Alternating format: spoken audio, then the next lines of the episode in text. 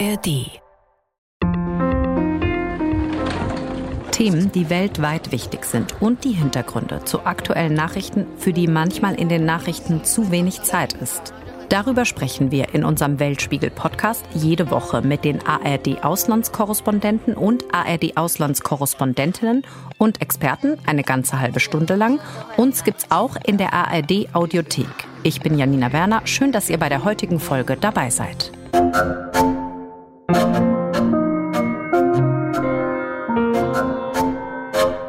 Ende Juni gab es einen tödlichen Schuss auf den 17-jährigen Nael in der Pariser Vorstadt Nanterre. Der wurde abgefeuert von einem Polizisten. Daraufhin gab es Ausschreitungen. Tausende Autos wurden angezündet und Gebäude verwüstet. Fast jeder Präsident in Frankreich hat versprochen, sich um die Banlieues zu kümmern.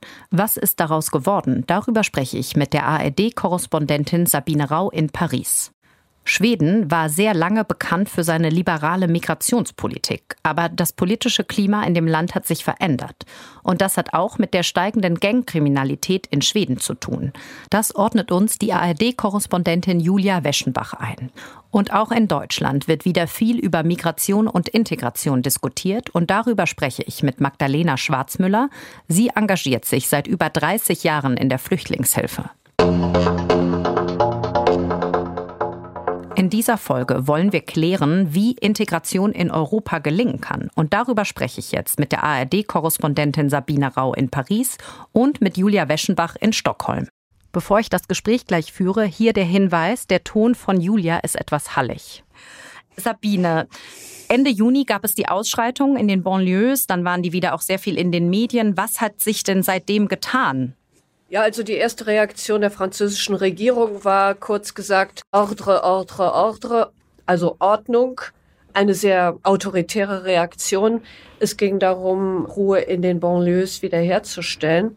Und dann hat sich vier Monate lang erstmal gar nichts getan. Vier Monate hat die Regierung gebraucht, um eine Antwort auf die Wut in den Vorstädten zu finden, auf die Wut der Jugendlichen und auch Maßnahmen vorzustellen und ist dann eigentlich mit so einem Dual-Use-Paket gekommen, also einem Paket, was einmal härtere Strafen vorsieht. Zum Beispiel sollen künftig Eltern haftbar gemacht werden, deren Kinder dabei erwischt worden sind, wie sie Schaufenster demoliert haben oder Autos angezündet haben.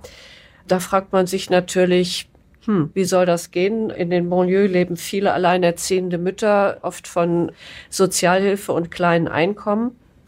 Also trotzdem härtere Strafen, mehr Geldstrafen.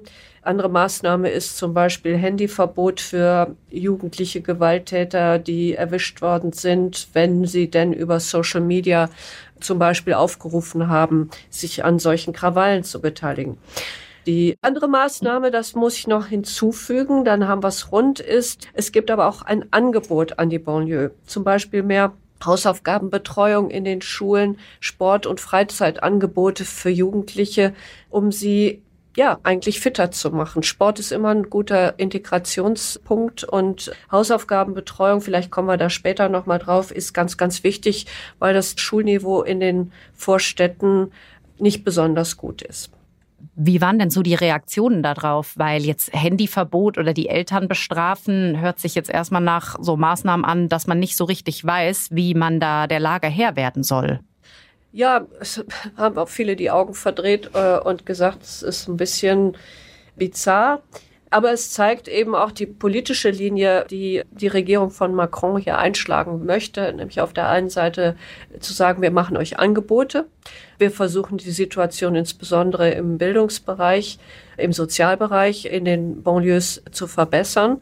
Aber wir zeigen auch klar harte Kante des Staates, der durchgreifen wird, wenn es wieder zu solchen Zusammenstößen kommt. Und das muss man sich natürlich auch noch mal anschauen, was in diesem Sommer hier los gewesen ist. Sowas kennt man in Deutschland nicht, dass in diesem Ausmaß ganze Stadtviertel verheert, zerstört werden in wirklich grenzenloser und maßloser Wut. Und es ging ja so weit, dass auch Bürgermeister zum Beispiel persönlich an Leib und Leben bedroht worden sind, deren Häuser wurden versucht zu stürmen und anzuzünden. Und da sagt der französische Staat, sagt die Regierung natürlich auch, das sind Grenzen, das ist einfach nicht hinnehmbar und nicht tolerierbar. Insofern diese doppelten Maßnahmen. Und es hat Frankreich schockiert, was in diesem Sommer passiert ist. Übrigens auch die Menschen in den Vorstädten da können wir vielleicht gleich auch noch mal drauf zu sprechen kommen. Julia, du bist in Stockholm, in Schweden. Gibt es da auch sowas wie Banlieues, also so eng besiedelte Vorstädte? Und ist da sowas auch vorstellbar, wie wir das zum Beispiel in Frankreich gesehen haben? Also solche Szenen, wie wir sie in Frankreich gesehen haben, die haben sich hier noch nicht abgespielt. In Schweden ist ja das große Problem die Bandenkriminalität. Und die spielt sich tatsächlich vor allem in solchen Vororten ab, wie du sie eben auch beschrieben hast, Sabine. Das sind häufig Gegenden mit einem hohen Anteil an Migranten, mit einem niedrigen Bildungsniveau, hoher Arbeitslosigkeit. Viele der Opfer und Täter dieser Bandenkriminalität in Schweden haben einen Migrationshintergrund. Viele Viele sind sehr jung. Das große Problem in Schweden sind ja diese Schießereien, von denen letztes Jahr fast täglich eine stattgefunden hat. Inzwischen sind auch Explosionen dazugekommen und die Täter und Opfer werden immer jünger hier. Da war zum Beispiel im September der jüngste Tote 13. Die mutmaßlichen Täter waren 14 bis 15 Jahre alt. Also das ist hier so ein bisschen das Kernproblem. Sabine, vielleicht kannst ja. du erst mal antworten. Genau, wie wurden diese Ausschreitungen in den Banlieues aufgenommen? Und vielleicht kann Julia dann erzählen, wie diese Bandenkriminalität auch in diesen Vorstädten von Bewohnern aufgenommen wird, die damit nichts zu tun haben. Also vielleicht ein Stichwort Bandenkriminalität, das gibt es in Frankreich natürlich auch. Überdies noch. Also wir haben in Marseille jetzt diese Woche wieder zwei Todesopfer, die bei Drogenbandenkriegen ums Leben gekommen sind. Aber das, was sich im Sommer in den Banlieues rund um Paris abgespielt hat, hat mit dieser Bandenkriminalität nichts zu tun. Es stimmt, die Täter meistens sind es Jungs, werden hier immer jünger. Die haben 12, 13, 14-Jährige festgenommen, die Autos angezündet haben, die Schaufenster eingeschlagen haben und Geschäfte geplündert haben. Und die Reaktion in den Banlieues selber war eine Mischung aus Schock und Trotz. Es hat zum Beispiel Eltern gegeben, Erwachsene, die äh, sich während dieser Unruhen schützend vor die Schulen und Kindergärten gestellt haben, um zu verhindern, dass die angezündet werden und kurz und klein geschlagen werden. Es hat also aus der Banlieue heraus auch eine Bewegung gegeben zu sagen, stoppt diese Gewalt, das geht nicht, ihr zerstört eure eigene Lebensgrundlage und ihr bringt euch selber ins Gefängnis, wenn ihr so weitermacht. Das hat es gegeben. Gleichzeitig hat es aber auch den Hinweis gegeben, dass man sich mit der Frage mal beschäftigen muss, wo kommt diese Wut eigentlich her? Was ist das da, was so explodiert ist? Und da ist natürlich mehr gefragt als kurzfristige Maßnahmen.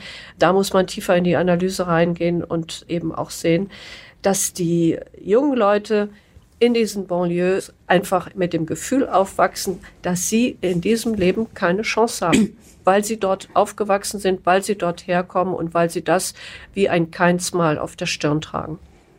Das spielt auf jeden Fall auch eine große Rolle bei den jungen Menschen in den Vorstädten. Da ist absolut eine Perspektivlosigkeit da, aus der auch dann der Weg sich in die Kriminalität sich ergibt. Ne? Also diese jungen Täter, die werden angeheuert von den Banden, die sind für die Banden gute Täter wegen der geringeren Strafen und die schießen häufig für wenig Geld, muss man sagen. Und das ist auch was, was in Schweden immer wieder kritisiert wird, dass jetzt ja seit der neuen Regierung härtere Strafen eingeführt werden und die Regierung da auch sehr stark reingeht und eben aber nicht an der Wurzel ansetzt oder wie Sabine das eben beschrieben hat, auch Angebote macht. Also das hat der schwedische Polizeichef schon letztes Jahr gesagt, dass die Polizei quasi, die kann natürlich immer härtere Strafen durchsetzen, aber sie ist machtlos, wenn man nicht an den Schulen, an den Kindergärten ansetzt und diesen jungen Menschen auch eine Perspektive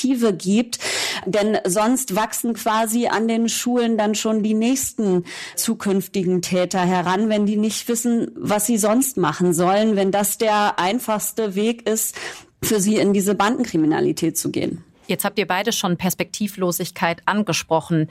Woran merkt man das, wenn man jetzt zum Beispiel aus diesem einen Vorort kommt? Also bekommt man schlechter einen Job, eine Wohnung? Wie merken das die Leute ganz konkret in ihrem Leben? Ein großes Problem der Pariser Banlieue oder der Vorstädte in Frankreich generell ist das schlechte Niveau der Schulen. Hier hat die Regierung Macrons versucht anzusetzen, indem sie zum Beispiel kleinere Klassen bilden, mehr Erzieherinnen und Erzieher, Lehrer in diese sogenannten Problemviertel schicken. Also das ist schon mal erkannt als ein Punkt, als eine Stellschraube, mit der man was machen kann. Das ist etwas, was mir Jugendliche und junge Leute aus den Banlieues immer wieder erzählen, sagen, wenn ich mich bewerbe um einen Job und ich schicke meine Bewerbungsunterlagen mit meinem Namen und meiner Adresse ab, dann bin ich chancenlos, weil eine Bewerbung, die aus der Banlieue kommt, hat keine Chance in den Unternehmen. Und deswegen will man in Frankreich jetzt übrigens auch dazu übergehen, diese Bewerbungen möglichst zu anonymisieren. Das heißt, dass Firmen, die Arbeitskräfte suchen, die Bewerbungsunterlagen möglichst neutral zugesandt bekommen, ohne Vornamen wie Mohamed oder Safia und ohne die Adresse, ich sage jetzt mal, Banlieue Grigny. Man erhofft sich davon, dass die Menschen aus der Banlieue mehr Chancen auf dem Arbeitsmarkt haben. Julia, wie sind da so die Erfahrungen in Schweden auch? Also ist es auch so, wenn man aus diesem Vorort kommt, einen arabischen Namen hat, dann ist es schon besiegelt sozusagen das Schicksal? Es gibt zumindest auch ganz ähnliche Erzählungen von solchen Bewerbungen, die eben wenig Chancen haben, gerade mit arabischen Namen. Es gibt auch in diesen Vororten, die zum Teil auch gemischte Vororte sind. Ich wohne selbst zum Beispiel in so einem, aber da gibt es dann auch manche Schulen, wo man weiß, die haben einen ganz schlechten Ruf. Da schicken manche dann schon ihre Kinder nicht mehr hin. Und das ist natürlich dann auch ein Problem für diese Schulen, die sich nicht entwickeln können in die richtige Richtung, wo man dann, wenn man von dieser Schule kommt, auch schon geringe Chancen hat. In Schweden ist auch ein ganz großes Problem, dass die Integration von vielen dieser Menschen über Jahre als gescheitert angesehen wird. Menschen, die mit niedrigem Bildungsniveau hier leben, die im schwedischen System nicht angekommen sind. Und da muss man auch sagen, dass die Schwedinnen und Schweden da lange weggeschaut haben. Es gab sehr früh, da haben wir mit vielen Experten darüber gesprochen, Anzeichen, dass sich da gefährliche Strukturen entwickeln, dass Kinder und Jugendliche da abgehängt werden, dass da aber nichts passiert ist, weil man immer noch dieses Bild hatte von, wir sind das offene Schweden, wir nehmen diese Menschen alle auf, aber man sich nicht wirklich drum gekümmert hat, was passiert denn mit diesen Menschen, wenn sie in unserem Land sind, wie integrieren wir sie auch gut, wie sorgen wir dafür, dass sie eine gute Bildung auch hier bekommen, dass sie dieselben Chancen haben und so weiter. Sabine wird jetzt auch über gescheiterte Integration in Frankreich diskutiert. Ja, seit Jahrzehnten muss man sagen. Also das Thema Banlieue ist ja seit 40 Jahren auf der politischen Tagesordnung in Frankreich und Macron ist ja nicht der erste Präsident, der sich damit auseinandersetzt. Seit 1977 sind 100 Milliarden in die Banlieue geflossen, um die sozialen Bedingungen, die Wohnbedingungen etc. dort zu verändern und zu verbessern. Und man muss sagen, eigentlich sind bis heute alle Konzepte gescheitert. Und Macron, der ja ein Liberaler ist und sehr auch auf Eigeninitiative und Selbsthilfe setzt, hat im zweiten Quinquennat, also in seiner zweiten Amtszeit, das Thema Banlieue auch nicht mehr wirklich im Fokus. Er ist 2017 angetreten als ein Präsident, der dieses Thema sehr stark in den Vordergrund gestellt hat, galt damals auch als Hoffnungsträger, dass er vielleicht da was ändern und bewegen könnte. Aber tatsächlich muss man sagen, auch seine Politik, das haben die Unruhen in diesem Sommer gezeigt, ist gescheitert. Julia, Schweden war ja lange auch für eine liberale Migrationspolitik bekannt. Und jetzt der Anstieg der Gangkriminalität. Hat das auch zu einer Verschärfung der Migrationspolitik geführt? Ist das ein Auslöser? Ja, das auf jeden Fall. Also Kriminalität und Migration waren letztes Jahr zentrale Themen im schwedischen Wahlkampf. Jetzt gibt es ja in Schweden eine konservative Regierung, die mit Unterstützung der Rechten regiert und die haben massiv auf dieses Thema gesetzt, haben gesagt, wir wollen weniger Migration, wir müssen schneller ausweisen. Es ist auch ein viel härterer Ton in der Debatte als der, den man vorher erlebt hat. Es sind auch da schon einige Gesetzesänderungen in Kraft getreten. Zum Beispiel wird wird die Überwachung von Kommunikation in diesen Milieus vereinfacht. Es gibt Ankündigungen, auch Gangmitglieder auszuweisen, die sich nichts zu Schulden haben kommen lassen. Und man muss auch sagen, in der Bevölkerung gibt es inzwischen eine große Unterstützung für solche Maßnahmen. Denn du hattest ja eben mal gefragt, wie sehen denn die Menschen in diesen Vierteln das? Und ich sagte auch schon oft, sind es gemischte Viertel. Und es war früher eben bei diese Bandenkriminalität was, was sich eher abgespielt hat, nur in diesen Milieus. Da waren Täter und Opfer immer aus diesem Milieu. Und im September gab es jetzt aber zum Beispiel allein vier Fälle, wo Zufallsopfer gestorben sind, weil sich zum Beispiel auch die Kriminellen an Adressen anmelden, an denen sie gar nicht wohnen und es dann da Explosionen gibt aufgrund von Konflikten innerhalb dieser Banden. Also da hat sich wirklich so ein Gefühl der Angst ausgebreitet, dass es jeden treffen kann. Und plötzlich ist das was, was auch den Schwedinnen und Schweden sehr bewusst ist und was auch dazu geführt hat, dass eben diese härtere Gangart in der Migrationspolitik eine stärkere Befürwortung findet. Vielleicht könnten wir als letzte Frage noch machen, was glaubt ihr denn, was müsste passieren, damit mehr Chancengleichheit hergestellt werden kann, damit es eben nicht mehr diese Wut in den Banlieues gibt oder die Gangkriminalität mehr zunimmt? Ja, der Schlüsselbegriff ist, glaube ich, ganz klar Bildung. Es müssen bessere Schulen in den Vorstädten eingerichtet werden. Es muss mehr Energie in die Ausbildung der jungen Leute gesteckt werden. Die sprechen zum Teil ein ganz schlechtes Französisch, können sich nicht ausdrücken. Damit fängt es an. In Frankreich ist es so, dass die jüngsten Lehrerinnen und Lehrer in die Schulen in den Vorstädten geschickt werden, anstatt die erfahrenen Älteren zu nehmen, die da vielleicht ein bisschen mehr auch bewegen können.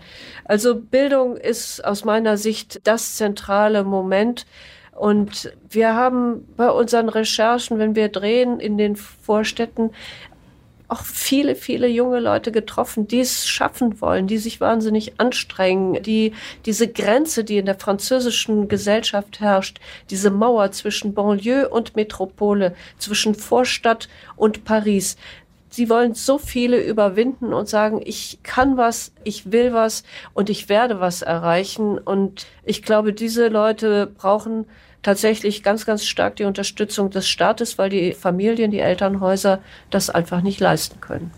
Da kann ich Sabina eigentlich nur auf ganzer Linie zustimmen. Das ist eben auch das, was uns in unseren Recherchen begegnet ist und was, wenn wir mit Experten sprechen, immer wieder genannt wird, dass man eben ganz, ganz früh ansetzen muss, dass man an der Bildung ansetzen muss, dass man diesen Jugendlichen sowohl in ihrer Freizeit als auch an den Schulen Angebote machen muss, dass sie sich als Teil der Gesellschaft fühlen, dass sie eben merken, wir haben hier eine Perspektive. Es gibt nicht diese Ausweglosigkeit, Möglichkeit, dass auf einmal die Mitgliedschaft in einer Bande die beste Option ist für mich als jungen Menschen. Danke ihr beiden, dass ihr heute mit mir gesprochen habt. Tschüss nach Paris und nach Stockholm. Sehr gerne. Tschüss. Auch in Deutschland ist das Thema Integration wichtig und wird von vielen diskutiert, nicht nur von Politik, sondern auch von engagierten Helfern und Helferinnen vor Ort. Die sehen nämlich ganz konkrete Schwierigkeiten. Welche Probleme das sind, das erklärt mir Magdalena Schwarzmüller. Sie engagiert sich seit über 30 Jahren in der Flüchtlingshilfe und sitzt für die SPD im Stadtrat in Landau. Hallo, Frau Schwarzmüller. Hallo, Frau Werner. Sie sind jetzt schon so lange auch in der Flüchtlingshilfe aktiv. Wo sind denn für Sie gerade die größten Probleme? Genau, ich mache die Arbeit schon sehr lange, schon über 30 Jahre und im Moment sind die größten Probleme, dass einfach sehr, sehr viele Menschen hier hinkommen und die Perspektive einfach auch nicht mehr da ist. Der Wohnraum fehlt, es fehlen oft Plätze in Schulen, Kindergärten. Wir können nicht mehr zeitnah vermitteln Plätze und das macht einfach die Arbeit viel, viel schwerer als noch vor ein paar Jahren. Jetzt haben Sie gerade auch schon gesagt, die Perspektive fehlt. Was meinen Sie damit? Für die Geflüchteten oder für die Helfer? Ich denke, es fehlt für beide die Perspektive. Wir sehen nicht mehr unbedingt, dass wir noch adäquat helfen können, weil einfach unsere Kapazitäten nicht mehr ausreichen, sind viele Helfer und Helferinnen abgesprungen. Und wir sehen aber auch nicht mehr unbedingt die Perspektive für Geflüchtete, die jahrelang vielleicht in Erstaufnahmeeinrichtungen oder in Übergangswohnungen, die aus diesen großen Unterkünften nicht mehr rauskommen. Das widerspricht jeder Möglichkeit der Integration. Was bekommen Sie denn auch so von anderen Helfern mit? Also jetzt haben Sie gerade schon gesagt, Kapazitäten sind erschöpft. Was erzählen die Ihnen? Das kriege ich mittlerweile von allen Seiten dass wir sehen oder dass auch andere sehen, sie können einfach da nicht mehr helfen, wo die Hilfe gebraucht würde. Der Wohnraum ist nicht da. Wir kriegen täglich Anfragen, ob wir Wohnungen hätten und wir müssen einfach Nein sagen. Es gibt die nicht. Und das macht schon die Arbeit sehr schwer, weil man das einfach auch aushalten muss, zu erkennen, dass es nicht mehr geht. Und wir sehen halt auch nicht, wie sich das ändern könnte. Und das macht es wirklich schwer. Jetzt haben Sie gerade schon gesagt, eben Wohnraum ist knapp. Wie wirkt sich das auf Integration aus? Können Sie da irgendwie aus Ihrer Erfahrung berichten, wenn man eben sehr lange in so einer Erstaufnahmeeinrichtung zum Beispiel leben muss? Das wirkt sich natürlich darauf aus, dass wenn die Geflüchteten auch zugewiesen sind in den Kommunen, sind es ja oft nicht mehr die dezentrale Unterbringung, dass jemand ein eigenes Zimmer oder vielleicht einen Wohnraum hat, sondern die Menschen werden untergebracht, die sind zu zweit, zu dritt in einem Zimmer und das kann sich jeder von uns vorstellen, was für Konflikte das das gibt und wie schwer es dann ist, hier irgendwie klar zu kommen. Und da ist halt auch nicht die Möglichkeit, da, da bleibt auch wenig Privatsphäre, vielleicht auch zu lernen, in die Schule zu gehen, wobei die Schulplätze auch so nicht mehr da sind, also die Sprachplätze, das dauert sehr lange, wenn jemand sich anmeldet, dass er dann Platz bekommt. Und dann sitzt man einfach nur in so einem Zimmer das, glaube ich, kann sich jeder und jede vorstellen, wie schwierig so eine Situation ist. Und dass dann Integration einfach so nicht gelingt, vor allem nicht sehr schnell gelingen könnte. Ja, das stimmt. Ich habe auch letztens mit jemandem gedreht, der hat eine Ausbildung angefangen und musste dann wieder in ein Flüchtlingsheim sozusagen zurückziehen. Mit mehreren hat er in einem Zimmer gewohnt und die anderen waren jetzt halt nicht in einem Ausbildungsplatz und er musste halt morgens früh aufstehen. Die anderen haben dann noch Computer gespielt und das hat sich dann auch auf sein Leben natürlich ausgewirkt, weil er nicht so gut schlafen konnte. Genau.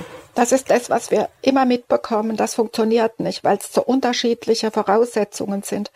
Das kriegen wir ständig zu hören. Ich kann nicht, weil die anderen halt vielleicht auch Party feiern. Die haben halt einfach Zeit und die anderen wollen irgendwas tun, lernen, eine Ausbildung und das funktioniert in dem Kontext einfach nicht wenn da keine Privatsphäre ist und der Wohnraum nicht vorhanden. Schon das ist ein Riesenproblem. Wie empfinden Sie gerade die politische Debatte über Migration und Zuwanderung in Deutschland? Also da fallen ja schon sehr viele Wörter wie Abschiebung, schneller abschieben, verschärfen. Die Diskussion ist schwierig, ich weiß. Aber natürlich muss man drüber sprechen können, dass Menschen auch hier sind, wo kein Asylgrund da ist. Und da muss man drüber sprechen dürfen. Man muss drüber sprechen dürfen, dass Dublin-Fälle vielleicht dann auch in Europa einfach dort bleiben, wo sie herkommen. Und da müssen einheitliche Standards her. Da muss von der finanziellen Unterstützung, aber auch vom Umgang mit den Menschen einfach ein einheitlicher Standard her. Sonst haben wir das Problem, dass die Menschen einfach immer wieder hierher zurückkommen und dass das einfach nicht funktioniert. Und wir sehen halt, dass hier die Kapazitätsgrenzen der Versorgung einfach erreicht sind. Das heißt, wir haben echt ein Problem. Ich finde es schon mal gut, dass darüber gesprochen wird und dass das erkannt wird. Vielleicht ist das jetzt erstmal der erste Ansatz, um überhaupt dann eine Lösung zu finden, weil solange ich nicht drüber spreche, kann ich ja auch keine konstruktive Lösung finden. Was muss der Staat für Integration tun, aber was müssen auch die Menschen selbst tun? Was meinen Sie? Ich denke, der Staat muss die Möglichkeit zur Verfügung stellen. Das ist im Moment schwer, weil einfach aufgrund des Fachkräftemangels auch überall das Personal fehlt. Das ist klar, müssen alle mit längeren Wartezeiten rechnen. Aber natürlich müssen die Menschen auch bereit sein, das anzunehmen. Und das erleben wir halt schon, dass das nicht unbedingt so ist. Das sind Einzelfälle, aber diese Einzelfälle vermehren sich oder werden immer mehr. Und das macht es schwierig. Wenn das nicht so ein Geben und ein Nehmen ist, dann macht es einfach für alle Seiten schwer, dass Integration gelingen kann. Was meinen Sie damit, wenn die Angebote nicht angenommen werden? Ja, wenn zum Beispiel ein Arbeitsangebot nicht angenommen wird oder auch ein Sprachkurs nicht angeboten wird oder mit dem Sprachkurs halt ja so umgegangen wird, dass ich da nicht unbedingt lerne, dann wird es schon schwierig. Und das sehen wir natürlich. Und dann macht es das auch schwer auszuhalten und dazu nicht mal zu sagen, hey, reiß dich mal zusammen, mach das jetzt, weil das hilft dir einfach weiter. Aber viele erkennen von Anfang an nicht, wie notwendig diese Sprache ist, weil spätestens dann, wenn es zum Daueraufenthaltstitel kommt, kann der gar nicht erteilt werden, wenn bestimmte Sprachniveaus nicht erreicht sind. Und das erkennen viele vorher nicht. Und ich glaube, da ist das Problem, dass wir gar nicht richtig aufklären können, wie unser Staatssystem funktioniert, unser Solidarsystem funktioniert. Und das müsste, denke ich, öfter die Möglichkeit sein zu vermitteln, dass die andere Seite auch versteht, wie dieses System aufgebaut ist und wie es nur funktionieren kann. Haben Sie da ein Beispiel? Also zum Beispiel, dass man Menschen auch erklärt, wofür Steuern vielleicht ja auch gezahlt werden und wofür sie verwendet werden. Das ist jetzt so ein Beispiel, was mir mal eingefallen ist, wo viele Geflüchtete gestaunt haben, als wir ihnen das mal erklärt haben. Bei WDR4U, das ist das Online-Portal für Geflüchtete. Da haben wir nämlich ein Video gemacht und erklärt, wofür Steuern benutzt werden und hatten sehr, sehr viele Kommentare darunter auch, ah, super, jetzt habe ich das mal verstanden. Meinen Sie sowas? Genau, das meine ich. Habe ich ganz aktuelles Beispiel. Ich habe jemand einen Jobcenter-Antrag ausgefüllt und habe gesagt, hey, was ist das Problem? Weißt du, woher das Geld kommt? Ah ja, das ist vom Jobcenter. Sage ich, und woher hat Jobcenter das Geld? Naja, das ist halt von dort. Und dann sage ich, vielleicht gehst du jetzt mal da raus und bedankst dich bei allen, die hier arbeiten, weil die arbeiten und bezahlen Steuern. Steuern kommen natürlich auch noch von anderer Seite. Und hat diejenige überhaupt nicht gewusst, gar nicht verstanden. Und dann kommt so ein großer Aha-Effekt, den Sie auch schon genannt haben. Aha, das habe ich nicht gewusst, dass die anderen für mich arbeiten und dass es ein Solidarprinzip gibt in Deutschland, dass es Steuerprinzip gibt. Da wird einfach gedacht, und das habe ich schon mehrmals als Rückmeldung bekommen, das Geld ist halt einfach da. So quasi, das liegt beim Jobcenter im Keller und dort nimmt man es her. Also jetzt so im übertragenen Sinn ausgedrückt. Und wie hat dann die Frau oder der Mann reagiert? Was war das für ein Gefühl dann auch für denjenigen? Einfach das Gefühl, oh, jetzt habe ich mal verstanden, vielleicht ist es doch nicht so die gute Idee, einfach nichts zu tun, weil man dann vielleicht auch versteht, dass wir alle zusammen dieses Problem stemmen müssen oder erreichen müssen, dass wir diesen Staat einfach nur aufrechterhalten können, dieses System, wenn alle daran mitarbeiten.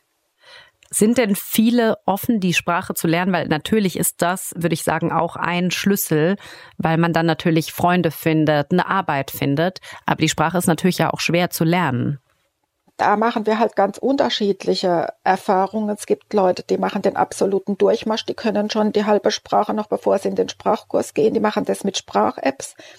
Und bei anderen merken wir, die sind in den eigenen Community so gut vernetzt und da gibt es so viel Unterstützung, dass sie das eigentlich gar nicht unbedingt brauchen oder es für sich nicht erkennen, dass es brauchen würden. Und das macht's schwer, dass die dann weiterkommen irgendwie. Das macht's wirklich schwer. Jetzt sind Sie ja schon so lange auch aktiv in der Flüchtlingshilfe. Wenn Sie jetzt nochmal zurückblicken, so Integration aus Ihrer Erfahrung, reicht es da, wenn der Staat Angebote macht oder zum Beispiel auch mehr Angebote macht oder muss von den betroffenen Personen auch was kommen? Und was muss von denen kommen? Also in jedem Fall reicht das Angebot des Staates nicht. Es muss von den betroffenen Personen der Wille da sein, sich zu integrieren und auch diese Gesellschaft verstehen zu wollen und nicht in der eigenen Community einfach weiterzuleben, weil es gibt Großcommunities hier und dann ist es einfach so der Platz, den man gefunden hat, aber das hat nichts damit zu tun, in dieser Gesellschaft anzukommen. Das ist einfach weg von dieser Gesellschaft und von diesem System. Was hier gebraucht wird, das ist halt weit weg. Hier wird gebraucht, dass man arbeitet, dass man eine Solidargemeinschaft bildet, dass man aufeinander achtet und dass das eine nur funktioniert, wenn das andere auch funktioniert. Und da darf nichts aus dem Ruder geraten. Also es muss jeder ein Stück dazu beitragen, dass diese Gesellschaft und dieser Staat funktionieren kann. Und das muss erkannt werden. Und das ist ein Teil der Integration, dass man Menschen das auch vermittelt. Und da muss die Bereitschaft da sein, auch das anzunehmen und sich damit auseinanderzusetzen. Sonst gelingt Integration nicht. Und das erleben wir, dass das halt auch Einzelfälle sind, die sich halt mehren, dass das eben nicht so ist. Vielen Dank, Frau Schwarzmüller, dass Sie mit mir gesprochen haben. Wir haben über Integration in Deutschland gesprochen und Frau Schwarzmüller ist seit 30 Jahren in der Flüchtlingshilfe aktiv und mit ihr habe ich gerade gesprochen. Danke. Sehr gerne. Das war's auch schon wieder für diese Woche. Wenn euch der Weltspiegel Podcast gefallen hat, abonniert uns doch gerne, lasst uns gerne auch ein Sternchen bei der Bewertung da. Ihr findet den Podcast auch in der ARD Audiothek. Wenn ihr aber auch mal Themen haben solltet, Kritik, Anregungen, Feedback, schreibt uns gerne in die Kommentare. Das könnt ihr machen bei Instagram, Facebook oder YouTube oder einfach eine Mail an weltspiegel.digital.ard.de. Ich bin Janina Werner. Redaktion diese Woche hatten Heribert Roth und Petra Schmidt-Wilting. Und der Redaktionsschluss für diese Folge war Freitagnachmittag, der 17. November. Bis bald!